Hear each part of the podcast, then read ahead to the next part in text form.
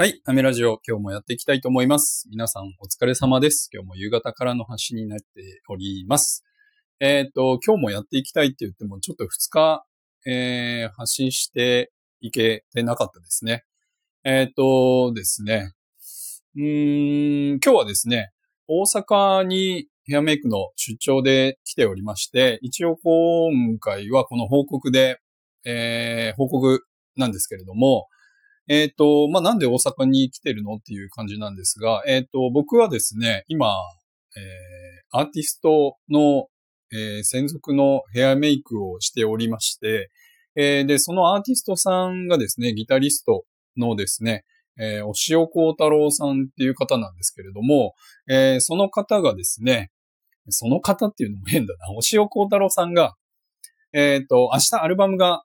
発売されるんですね、ついに。えータイトルはですね、パッセンジャーというですね、えー CD を、えー出されるんですけれども、明日発売でですね、えっ、と、それの一応プロモーションということで、プロモーション？まあ宣伝ですね。ということで、えっ、と、まあいろいろちょっと忙しくなってくるかなという感じで、今日、うん、そうだな、昨日、今日、明日、ということで、えっ、と、ヘアメイクでお手伝いさせていただくっていうことで大阪に来たんですけれども、えっ、と、パッセンジャーってちょっと僕気になってるんですけれども、なんでこのタイトルなんだろう？うん。今回あの CD の、あの、ジャケットをですね、撮影、あの、一緒に参加させていただいたんですけれども、結構あの、うん、かっこいいんで、ぜひ皆さんよかったら、あの、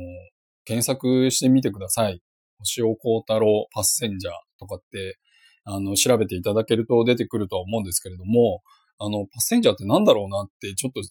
あの、ググってみたんですけれども、なんか名詞だと、えっ、と、乗客とか、旅客とか、乗組うん、お客さんっていう意味合いと、あとそれ以外の意味だと、なんか、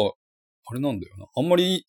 よく書いてないのかな。なんか、チームやグループのメンバーであって、自分からは積極的に活動に参加しようとしない人、